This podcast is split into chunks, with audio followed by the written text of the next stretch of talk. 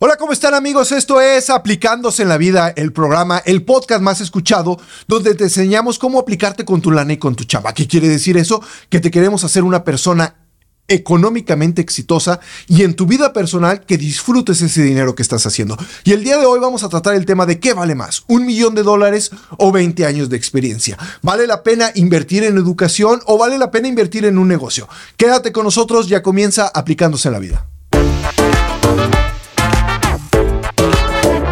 Hola, ¿cómo están amigos? Esto es Aplicándose en la Vida, el programa de gente exitosa para gente exitosa.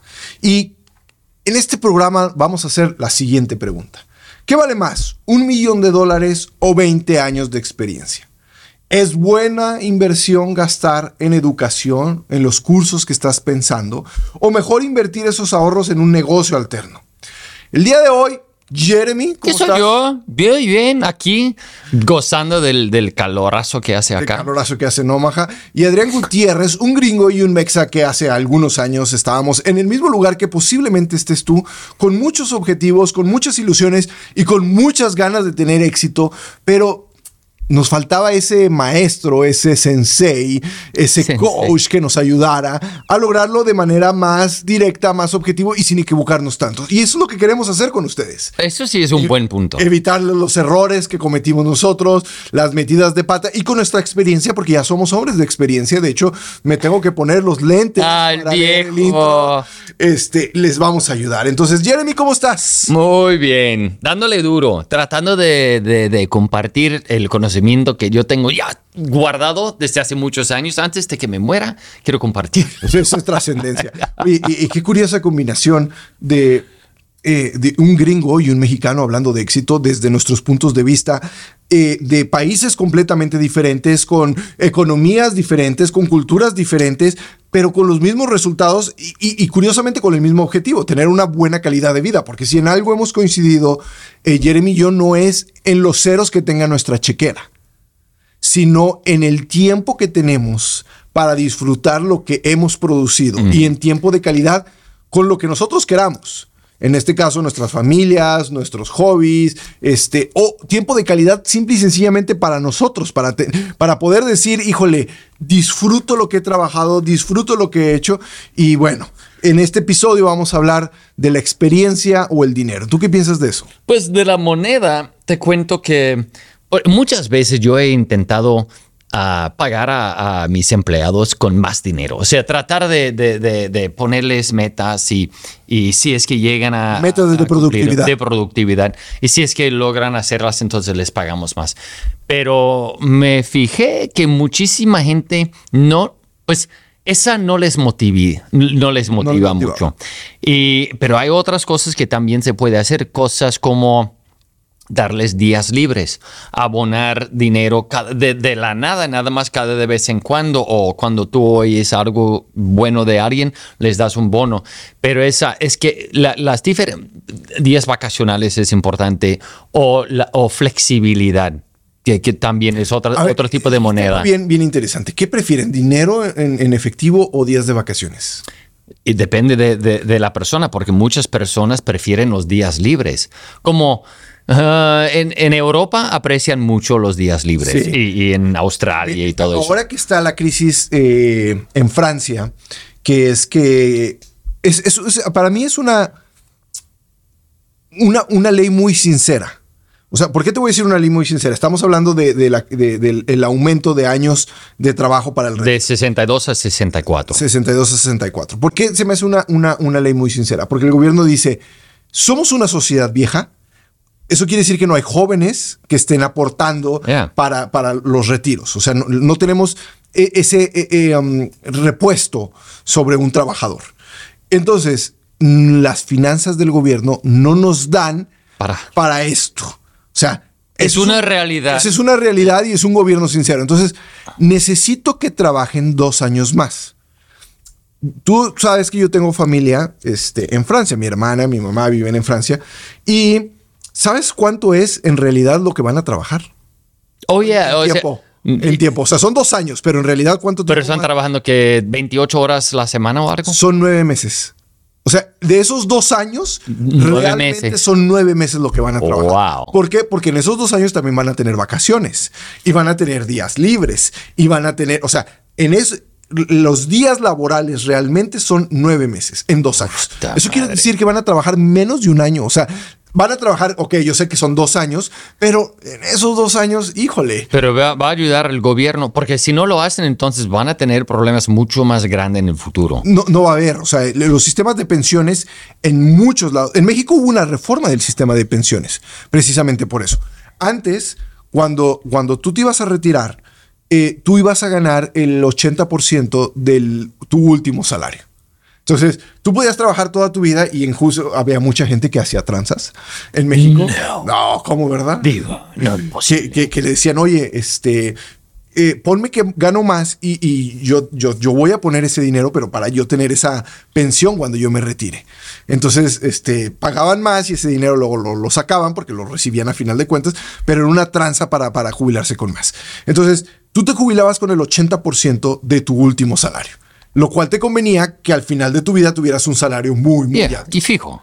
Pero el gobierno hace las cuentas y dice, híjole, esto no nos va a servir.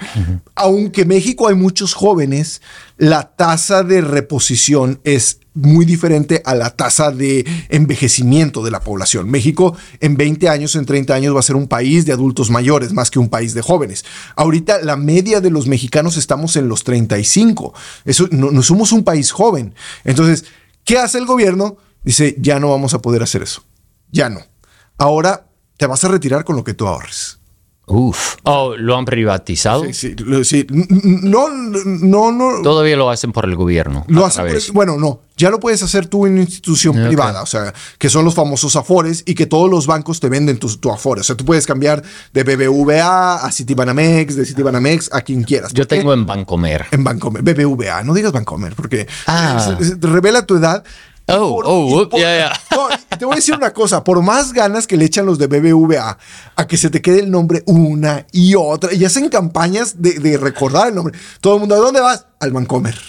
Al Bancomer. Todo el mundo le dice Bancomer y, y hace 20 años que dejó de ser Bancomer, pero todo el mundo le dice Bancomer. No, pues yo no, yo puedo, o sea, yo soy el ingenuo porque yo ni vivo allá, pero No, no, tengo una cuenta. bien, pero el, BBVA, porque ya es BBVA, eh, eh, es- son privados. Pero antes te retirabas con el 80% de tu último salario y el gobierno lo daba. Ahora es tu ahorra y con lo que tú ahorres más la ganancia eh, por la inversión a largo plazo de ese ahorro, es con lo que tú vas a te retirar. Entonces, hay muchas campañas en México de métele tu afore, o sea, porque tú puedes hacer aportaciones voluntarias. O sea, tú puedes decir, ah, bueno, yo, yo gano, eh, no sé, 20 mil pesos y mi afore son 2 mil pesos, pero yo ahorita no estoy gastando mucho y le voy a meter el doble. ¿Por qué? Porque es los afores, los bancos los invierten en um, bolsa de valores segura porque normalmente lo hacen a, a- a inversiones este, de poco riesgo, donde les den una ganancia don- donde cuando menos no pierdas el valor de tu dinero. Como ahora que tenemos un 8% de inflación, pues podrías perder el valor de tu dinero si no estuviera en una inversión. La inversión, a lo mejor si está dando un 10, un 12, un 13%, pues tu dinero ganó 5% cuando menos. O sea, no, a lo mejor no el 10, pero... Ah, pero es 5% para algo pero- para, eh, de estabilidad. una ganancia. Yeah, es algo. Eh, eh, pero eso es lo que sucedió este, con, con- con los sistemas financieros y con los ahorros. Ahora, ¿tú qué prefieres? ¿Un millón de dólares o 20 años de experiencia Como patrón, como patrón? de hecho, yo prefiero 20 años de experiencia. O sea, porque de hecho, si, si tienes un novato que está ganando 50 mil dólares, novato, van a tardar 20 años en acumular un millón de dólares, ¿no? Y si ya tienes 20 años de experiencia, vas a ganar, digamos, duplicamos eh, 100 mil dólares de experiencia, eh, de die- 100 mil dólares de, de sueldo. Y nada más tienes, vas a tener que gastar 10 años de tu vida en acumular un millón de dólares. Así que, pero para, para tener una máquina eficiente de una compañía, la experiencia es lo que da. O sea, alguien que traiga, que, que- que viene a la compañía con, con eh, ah, Experiencia. experiencia, pagamos un millón de dólares más sobre do- die- 20 años que si fuéramos, Por, si por lo que te va a producir, porque va a ser un empleado sumamente productivo. Yep. Eh, miren, yo siempre, hay, hay dos historias, yo siempre cuento las historias. Cuando estoy dando conferencias les digo, a ver, imagínense que yo traigo aquí un millón de dólares. ¿Qué harían con ese millón de dólares? Díganme cómo lo multiplicarían. Ok, lo más fácil es meterlo al banco o a la bolsa de valores y que te dé un rendimiento en promedio entre el 12 y el 17%, depende cómo esté, porque no te lo van a meter a una acción de alto riesgo porque puedes perder tu dinero. Lo que hacen es diversificar y entonces ponen poquito aquí, poquito acá, poquito acá, poquito en Estados Unidos, poquito en otro lado.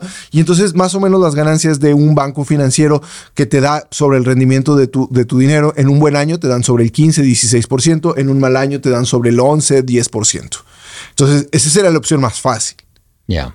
Pero, ¿cuántos de los que nos están escuchando tienen un negocio en mente donde podrían aplicar ese millón de dólares y tener ganancias sobre ese millón de dólares? Lo más difícil, y, yo tengo una conferencia que se llama ¿Cuánto vale una idea? Lo más difícil es hacer rentable las ideas. O sea, a veces tenemos las ideas, pero no sabemos cómo hacerlas rentables.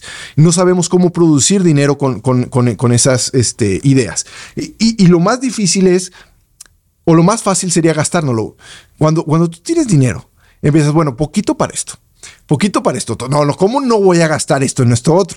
Y cuando sientes, ya acabaste con el dinero. Y hemos hablado de que cuando tú recibes un millón de dólares en cinco años, te vas a quedar sin ese millón de dólares si no tienes la experiencia o el conocimiento de qué hacer con ese dinero. Y ese es, ese es un gran problema. ¿Por qué? Porque de cierta forma sí necesitamos dinero para hacer más dinero. Ya, oh, ya. Es una condición. Ya, es una condición. Es una condición. Y yo siempre quejaba de eso cuando era más joven. O sea, ¿cómo quieren que yo... O sea, si voy al banco, ¿por qué necesitan que yo les dé dinero para que me den más dinero? Pues pues así es. Así es. Eh, en otros episodios yo les he contado que las tres condiciones eh, para ser para que los ricos nunca dejen de ser ricos, que es un libro del Premio Nobel de Economía Joseph Spielberg, eh, lo que él dice es, número uno, educación de calidad. Ya tuvimos un capítulo sobre educación de calidad. Dos, conexiones. Ya tuvimos un capítulo sobre conexiones, mm. sobre la importancia de, de estar relacionados. El número tres es dinero. ¿Por qué? Porque yo tengo que invertir dinero y a lo mejor lo voy a perder porque la estadística de la, escuela de Harvard de negocios me dice que solo tengo un 10% de probabilidad de éxito la primera vez que yo invierto en un negocio. Eh, ¿En México te han dado una cifra o qué tanto dinero se supone podría alguien ahorrar para invertir de su sueldo? O sea, un profesional digamos. E, en México es menos del 10%. Ok, aquí en Estados Unidos siempre dicen 10%. no, en México es menos del 10%. Yo tengo la estadística de cuánto tiene ahorrado un latino eh, en promedio. O sea, la comunidad latina, ya sea con, papeles o sin papeles, pero la comunidad latina, que son 56 millones de latinos, tienen menos de 10 mil dólares en sus cuentas en Estados Unidos. O sea, es que yo conozco aquí, en Omaha, tengo amigos que que a mexicanos o de Guatemala y de, América Latina que vienen aquí y compran casas, casas en efectivo. No tienen nada de deuda. Tienen, compran casas en efectivo. O sea, son tan buenos para ahorrar su dinero que están comprando casas no solo para ellos mismos, sino también para su, hijo o su abuela. En Pero son los menos.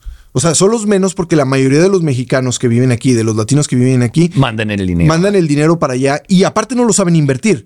Yo cuando estaba en la universidad, yo estudié comercio internacional y yo hice un programa que se llamaba, eh, no me acuerdo cómo se llamaba, pero el chiste era que los estudiantes que tienen el conocimiento, en vez de que ese dinero se lo gastaran, el dinero que mandan de las remesas de Estados Unidos se lo gasten en arreglar eh, la iglesia del pueblo, en los 15 años de la sobrina, en, la, telegrandota para la mamá, en la troca para la familia, que eso es lo que se lo gastan, podrían invertirlo en negocios en, en México que les hicieran tener otra renta mientras ellos están trabajando acá, ok, quédense a trabajar más, pero a lo mejor algún día regresan y en vez de regresar y decir, híjole, a ver cuánto me duran los dólares, porque muchos de los paisanos que vienen acá trabajan dos, tres, cuatro, cinco años, ahorran un montón, se regresan a México, pero en, México viven de esos dólares que ahorraron y cuando se los acaban, regresan a Estados Unidos. Entonces, imagínate que tú y yo somos migrantes mexicanos. Tú tienes 10 mil dólares, yo tengo 10 mil dólares, Marilyn tiene 10 mil dólares, Matt tiene 10 mil dólares, tenemos 40 mil dólares, pero no tenemos el conocimiento, que eso es lo que estamos hablando, para hacer un negocio. ¿Por qué? Porque por el promedio de estudios de los migrantes mexicanos es de, de, sexto de primaria. Entonces, eso no nos da suficiente ni experiencia ni conocimiento para hacer un negocio. Pero a los chavitos que acaban de salir de la universidad, no tienen capital, pero a lo mejor sí tienen buenas ideas de negocio que podrían asociarse y decir, mira, ¿por qué no ponemos una deshidratadora de aguacate? ¿Por qué no ponemos una deshidratadora de nopales? ¿Por qué no ponemos una fábrica de mermeladas de berries, que es de las cosas que estamos exportando? ¿Por qué no ponemos una fábrica de chips que les encantan para comérselo con los nachos? O sea, todas esas cosas ellos tienen a lo mejor las ideas, ellos tienen el capital y juntando la experiencia con el capital es cuando se hacen las grandes empresas. Y también algo que viene con una, una, educación buena es que tienes una disciplina como para poder uno saber que puedes ahorrar el dinero, pero también la disciplina como para realmente apartar una, un porcentaje de tus ganancias y hacer algo con ella. Ahora, pues se podría hacer eso. Se podría hacer eso. La siguiente pregunta era, ¿vale la pena invertir en tu educación? Y en una plática que tú y yo tuvimos fuera del aire, decías, es que en Estados Unidos ya no quieren estudiar tanto una maestría. ¿Por qué? Y en la maestría, o sea, en México todos, o sea, es, es como... Eh, es un estatus. Es, comprar ah. un título nobiliario. O sea, porque ya antes el licenciado o el ingeniero tenían un estatus diferente. Entonces, incluso si tú no eres licenciado, si te querían como subir a un pedestal o, a los políticos sobre todo te decían el licenciado, el licenciado y el licenciado era como un título nobiliario. Pero ahora que ya oh. cerca del 24% de la población en México tiene un título universitario. Ok, pero lo que yo siempre me... Tenemos empleados que, que, están trabajando unos años y toman una decisión de regresar por su título. Y yo a veces como que ya son buenísimos en su chamba. Es más, más bueno que son, lo más seguro es que van a regresar por su maestría. Pero, y, no es, obviamente no es nada malo, pero a mí me sorprende un poco porque no están invirtiendo en, en algo que realmente podría hacer una diferencia a su carrera. Están tratando, con, con, una maestría, puedes ir a una otra compañía como para decir, oye, me pagas un 10% más o algo así. No, te voy a dar la estadística porque tú lo estás viendo como gringo. Yo lo tengo en mi libro de cómo ser un mexicano exitoso. Una persona que tiene solo la primaria terminada, gana aproximadamente entre 4 mil y 5 mil pesos mensuales. 200. Es que tú sí entiendes de pesos. Yo lo estoy traduciendo, pero entiendes de pesos. Una persona que tiene la secundaria terminada ya gana sobre 6 mil pesos. Una persona que tiene la preparatoria terminada gana sobre 8 mil pesos. De ahí hay un salto cuántico, por decirlo así, a una persona que tiene una licenciatura. Una persona que tiene una licenciatura ya está ganando sobre los 15 mil pesos. Pero una persona que tiene una maestría en promedio gana 50 mil pesos en México. Pero parte de eso es, eh, por lo que yo he visto, parte de eso es porque ya tienen mucha experiencia y son muy buenos en lo que hacen. Ajá, pero entonces la nueva generación dice, si alguien que tiene una maestría está ganando 50 mil pesos, yo necesito eso para yo acceder a los 50 mil pesos. Pero la realidad es que una maestría, si, si, si sales de la universidad con una maestría, no, no tienes experiencia. No. No, no, no. Y aquí en Estados Unidos, vamos, o sea, son menos, cada vez menos estudiantes para la maestría, porque lo que favorecemos como patrones es esa experiencia y ganas de trabajar y, el, realmente como el, hambre que has dicho antes, o sea, el tener esa hambre como para mejorarte eh. y con eso llegas a, que te paguen mucho. De hecho, ojalá que nos patrocine mi universidad de ITESO, no te permite entrar a la maestría a, menos que ya tengas dos años de haber terminado la licenciatura. ¿Por qué? Porque necesitamos que estés en el mundo laboral y que estés contagiado de esa experiencia, porque muchos de los estudios de maestría se nutren de, la, de, la, experiencia y del conocimiento de los mismos estudiantes, que ya están trabajando, que ya están laborando, que ya son gerentes, que ya son directores, y que cuando van a la maestría no solamente van a aprender, sino a compartir también sus conocimientos en casos prácticos. Y lo que tú hablas es del chavito que no dejó la escuela, que no se fue a trabajar y que se queda un año más o dos años más en la universidad sin haber obtenido esa, experiencia. ¿Y el, ¿cómo, cuál es la, la, versión del MBA que tienen en, es, la maestría de negocio? Ajá, Master in Business Administration. y lo que, o sea, si una maestría en algo más técnico eso sí entiendo, o sea, de programación o algo, a lo mejor. Yo siempre pero de negocio. Yo siempre he creído que, que, que tu puesto de trabajo o tu emprendimiento te va a dar la maestría que tú necesites. O sea, eh, porque ya estás trabajando y dices, híjole, yo sé mucho de finanzas, pero híjole, nunca había visto nada sobre tratar a los empleados. Entonces voy a estudiar desarrollo humano. Este, o no sé nada de marketing y creo que mi compañía necesita mucho de marketing. Entonces estudio marketing. Entonces yo siempre he dicho que el, que el trabajo y, tu oficio, tu profesión, en lo que estés haciendo, es lo que te va a mandar y ni siquiera a veces a la maestría. A veces vas a tomar un, diplomado en, administración de, pequeños negocios o un diplomado que, que, realmente te va a servir. Sí, porque es, algo específico que tú necesitas. Es algo específico que ahí va. Entonces, la experiencia sumada al dinero es lo que da la productividad. Y, yo me lo imagino así, o sea, si yo tengo un empleado que está trabajando conmigo dos años y de repente me avisan de que, oye, acabo de sacar mi, maestría. Mm, ok, y quiero que me pagues más. A ver, a ver, a ver, a ver, a ver, ¿cómo, o sea, cómo me va a beneficiar eso? En México sí pasaba eso.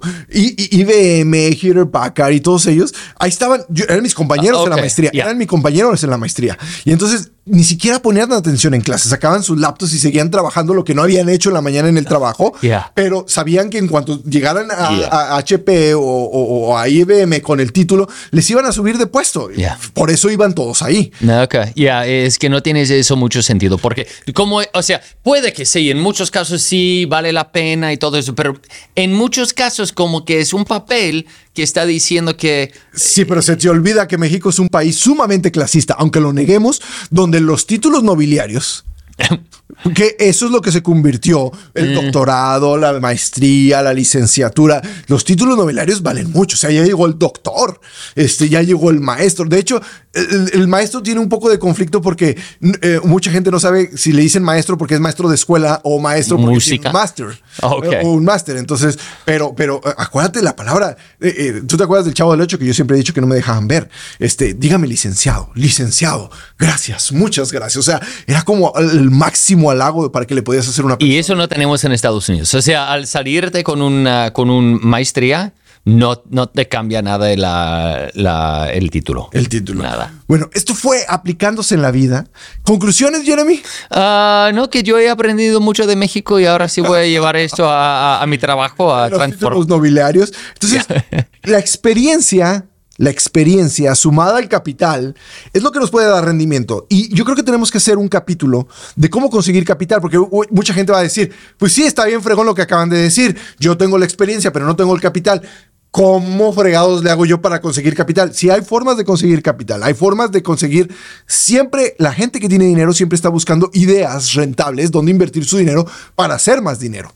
Lo que falta en el mundo no es capital, lo que falta en el mundo son buenas ideas. Vamos a tener que hacer un webcast. Un webcast. Con, con, con alguien así como para todos. Y esto, y esto, que vimos el día de hoy es sí vale más la experiencia, pero también vale la pena si tienes experiencia tener el dinero. Si no tienes experiencia, no tienes conocimiento, el dinero se va a espumar, se va a ir para allá. Jeremy, un placer estar aquí contigo. siempre. Y les recuerdo que sigan nuestras redes sociales, Anakin MX en Instagram, en Facebook, en nuestra página web, para este y otros episodios que están bien fregones y que nos están saliendo bien fregones, porque estamos enseñando a que ustedes se hagan mexicanos exitosos en compañías exitosas, que crezcan su dinero, que crezcan sus ambiciones, que sean aspiracionistas y que tengan la vida que ustedes quieren. Esto fue Aplicándose la Vida. Hasta el próximo episodio.